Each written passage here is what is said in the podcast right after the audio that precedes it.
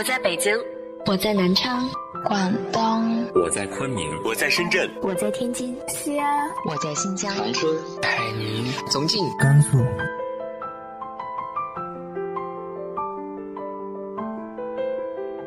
这里是 FM 幺八零八四，昨天的你的现在的未来，我是主播背着吉他的蝙蝠女侠。无论你在哪儿，这里都有我的温暖等你。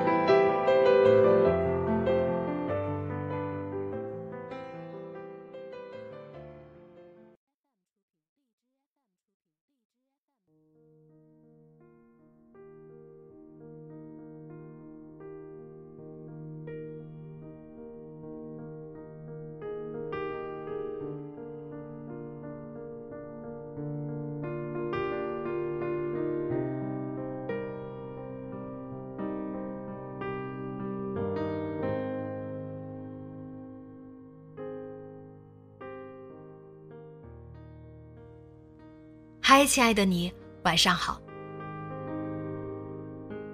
今天讲述北漂生活的下半部分，来自于水晶星的《北漂女孩二》。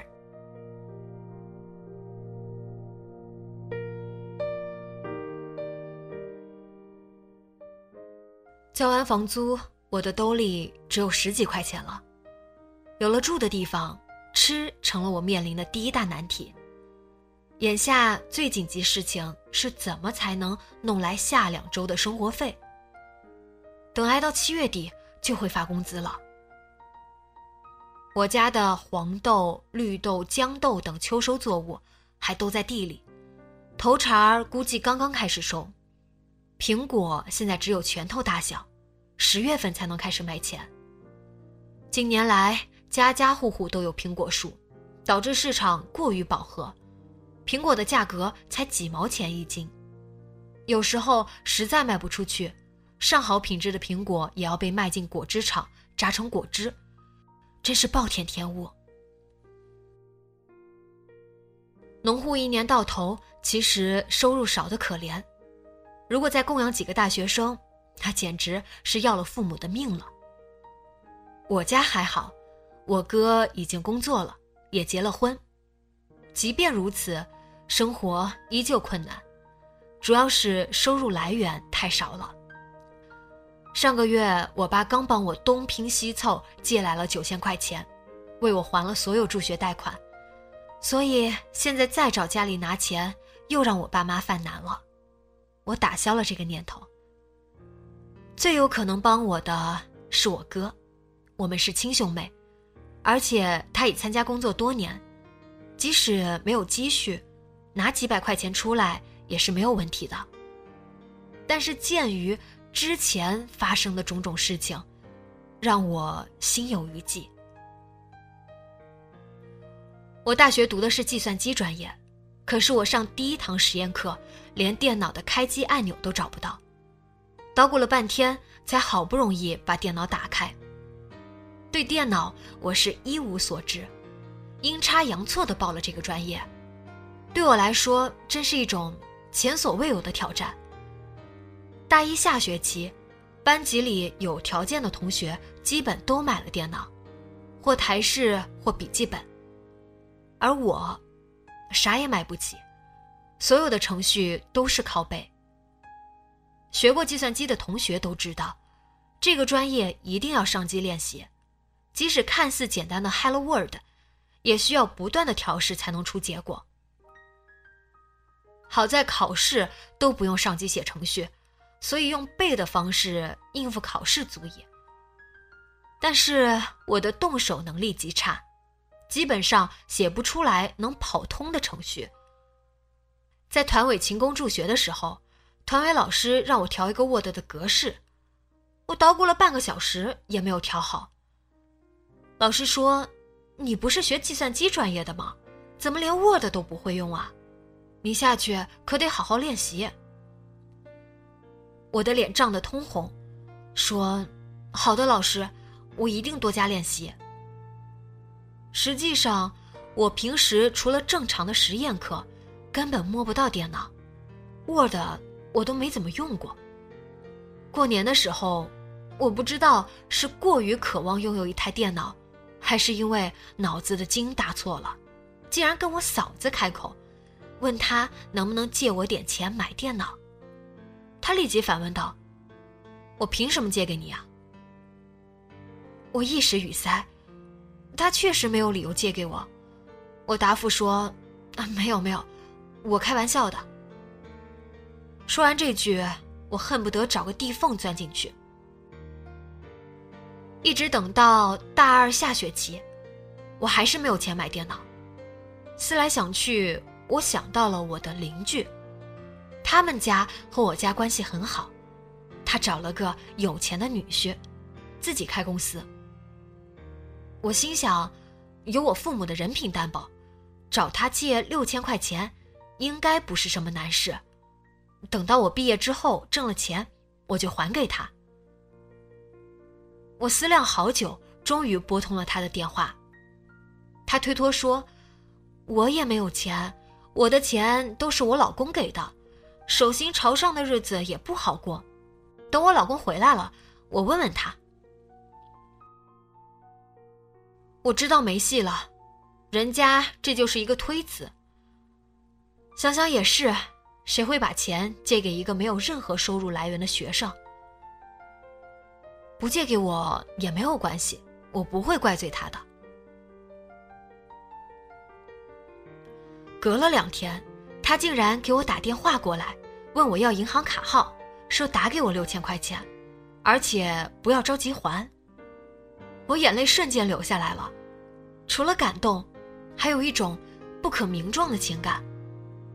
我拿着这钱，买了人生第一个大件电子产品——华硕笔记本。我终于和其他同学一样了，我发誓一定要好好练习，好好写代码，好好学习办公软件，练好本领，将来出去就好找工作了，找到工作就有钱了。突然有一天，我在宿舍接到了我哥的电话，他平常给我打电话也不多，为啥会突然来电？我哥大声质问我：“谁给你的钱买电脑？你哪来的那么多钱？”我说：“我找邻居借的，怎么了？”他说：“你明知道家里没钱，你还借钱买电脑，买这种奢侈品，你是怎么想的？”我说：“我们这个专业需要呀，而且别的同学都有电脑。”后来，在争吵声中挂了电话。我实在不知道说什么好。我想起了自己种种委屈，泪流满面。为了给家里省钱，每年我需要贷款三千，剩下的两千五加八百块住宿费是父母拿给我，学校每个月给我一百八十块的生活费。剩余的生活费都是靠我自己挣。我在学校内部同时打两份工，一份是团委助理，一个月一百五。后来团委老师看我实在困难，帮我找了另外一份移动助学站的工作，一个月一百五。这是我所有的收入。我每天需要很早起来，老师八点半上班，我需要八点之前就把两个办公室的地拖完。桌子抹干净，桌子上的文件整理好，垃圾倒掉，然后去上课。如果上午第二节没课，我就拿着书本去团委办公室，帮忙打印、复印材料。有时候需要送文件。如果没有事情的时候，就坐下来看书、写作业。等下了班，我就赶紧去食堂门口的移动助学站卖移动卡。正值吃饭时间。学生多人来人往，需要办卡的人也多，所以我一直要站在那里卖卡，卖到快一点钟，学生都吃完饭走了，没什么人了，我才匆匆赶到食堂买点剩余的菜和馒头，带回宿舍吃。那时候宿舍的同学都已经午休了，我吃完在床上躺几分钟就要起床去上课，将近两年。我过的都是这样的日子。豆奶心疼我说：“老五啊，你这样太辛苦了。”我说：“还好还好，反正也不累。回想起这段经历，真的佩服那个时间段的自己，那么辛苦，我从来不觉得累，而且每个学期都有奖学金，最差也是三等奖学金。接到我哥的电话，我气不过，又打电话跟我妈说了此事，我妈才告诉我，因为我嫂子知道我买了电脑，就一口咬定是我哥私下里给了我钱，以我父母的能力，断然没有那么多钱给我买电脑，所以就和我哥大吵了一架。我哥说他没给我嫂子不信，所以他才打电话到我这里来质问。我觉得荒谬至极。别说我哥没给我，就是给我几千块钱买个电脑，那又怎么样？我们血同源，来自同一个家庭，在我没有经济能力需要帮助的时候，难道不应该拉我一把吗？我越想越伤心，就将自己的生活状况写信告诉他们。因为我那时候还没有手机，宿舍电话不方便，所以最后决定写信，文字既能表达情感。又能让他们仔细了解到我的生活，省得日后再找我麻烦。他们收到我的信后，仔细看了几遍，觉得甚是愧疚，又打电话过来道歉，说不知道你过得这么辛苦，我们真是悔不当初，觉得太惭愧了。我虽接受了他们的道歉，但心里总归是有了芥蒂。下定决心，后期再难也不会再求于他们。所以，当我兜里只有十几块钱，不知后天的饭在哪里的时候，我也不愿意向我哥救助。脑子里此时闪过阿娇和豆奶，他们是我最好的朋友，但是我现在还欠阿娇两千块，豆奶七百块。他们一个跟我一样刚开始工作。一个还在读研，断然不能向他们借钱了。我在北京举目无亲，所有的人从见第一面到现在，还不超过两天。我怎么办啊？忽然，我想到一个人，跟我一起入职的那个同事，穿的光鲜亮丽，应该有钱吧？我向他借钱，撑过这两个星期，困难就过去了。即使他不借给我，也没有关系，毕竟不熟悉，面子上也过得去。我抱着试一试的态度，向他张开了口。他没有任何推辞，竟然问我两百够不够。我连忙说够了，够了。你也刚毕业，肯定也没多少钱。拿着这两百块钱，我如获至宝，有了住的地方，又有了饭吃。终于可以安心工作了。然而第一天中午，我就花掉了十五块钱吃饭。我们公司人少，出去吃饭喜欢几个人一起去饭店里点菜，几个人就点几减一个菜，最后费用平摊。所以一下子花掉我十五块钱，我感到肉疼。照这样下去，根本撑不到半个月，我就没钱了。所以从第二天开始，我变聪明了。快到吃饭点，我赶紧装着去上厕所，或者装着程序出 bug 了，在紧张的调程序。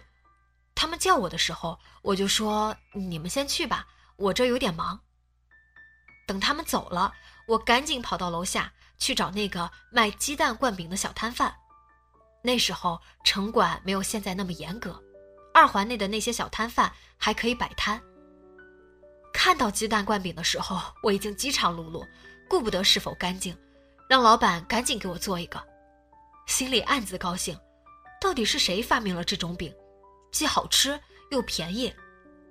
有鸡蛋、青菜，油大，热量高，吃一个一下午都不饿。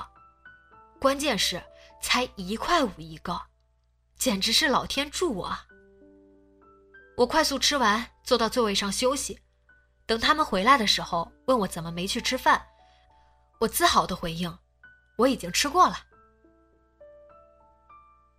由于刚入职，很多东西不会，所以经常要加班到很晚。公司规定，超过晚上八点就会有加班餐，项目经理会带着我们出去吃，或者点外卖。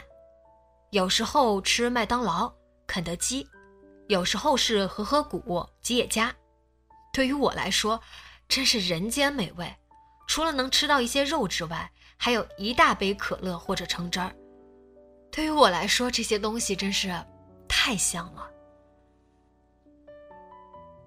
连续这样过了好多天，有一次部门经理找我谈话，我一路小跑到跟前，他开始说了一堆我要好好努力的话，说我虽然态度端正，但是技术水平还是不如其他人，需要加强练习才行。我连连点头。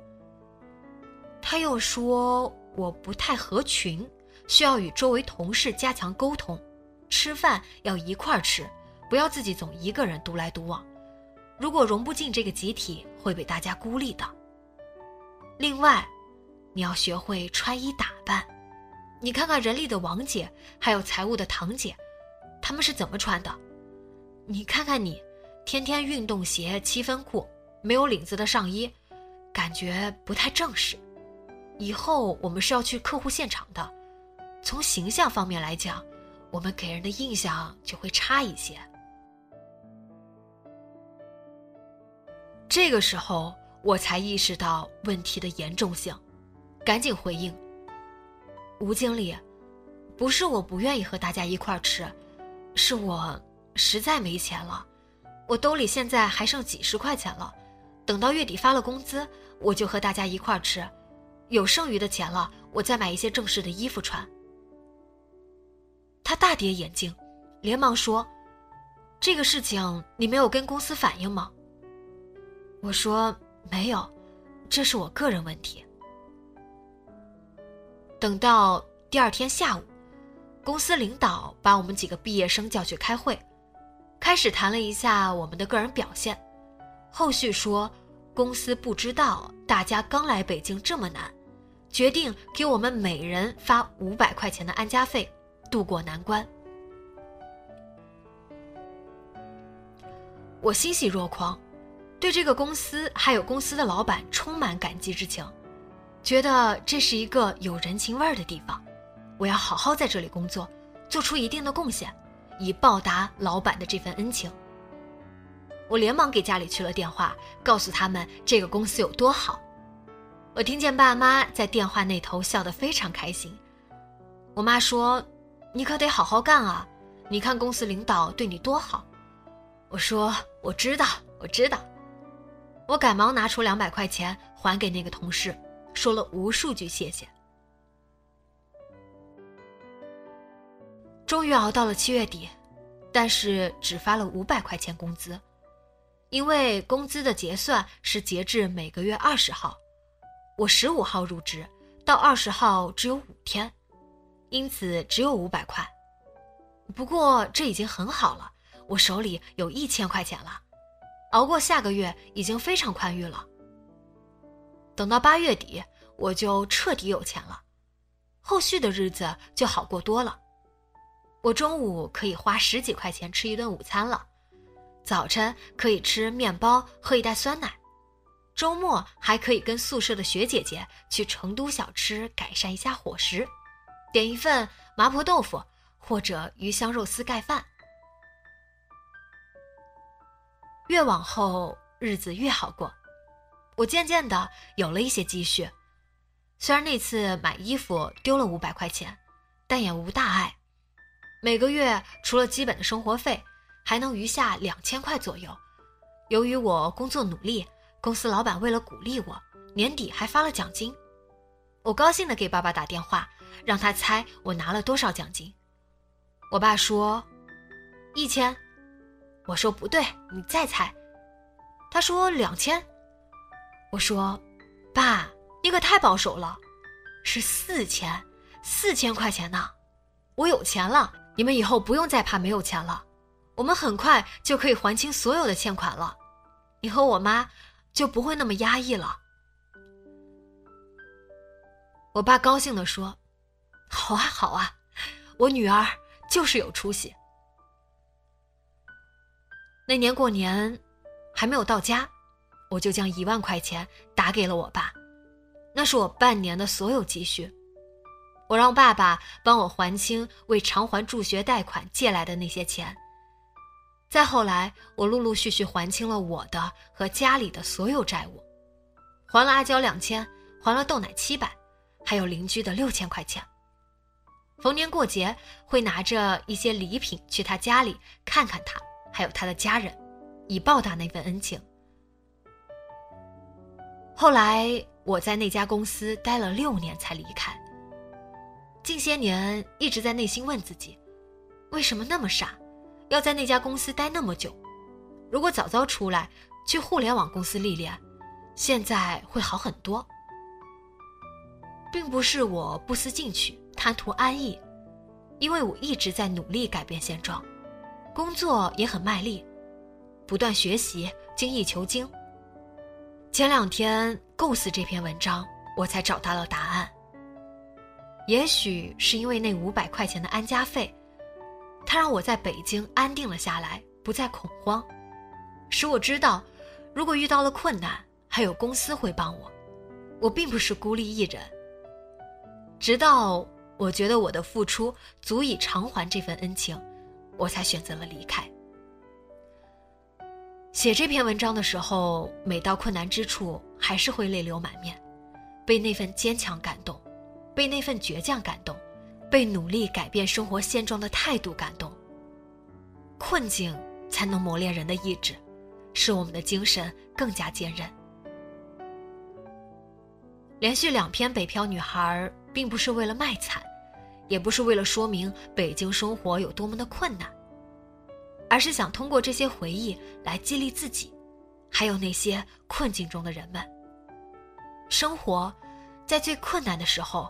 才是最有希望的时候，只要坚持下去，一定是一天比一天好，因为它不可能更坏了。关键是我们要对自己有信心，要努力提升自己，用技能和知识武装自己，积累到一定程度，生活就会好起来。谨以此文献给那个困难中的自己，还有正处于困难中的你们。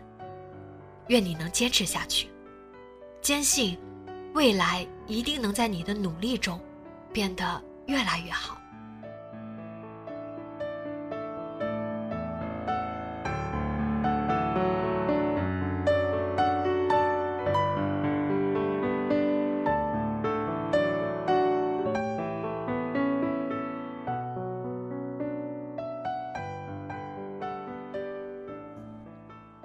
你的那些困境中的日子是如何度过的呢？直接在节目下方留言分享给我吧。今天的节目就到这里，节目原文和封面请关注微信公众号“背着吉他的蝙蝠女侠”，电台和主播相关请关注新浪微博“背着吉他的蝙蝠女侠”。今晚做个好梦，晚安。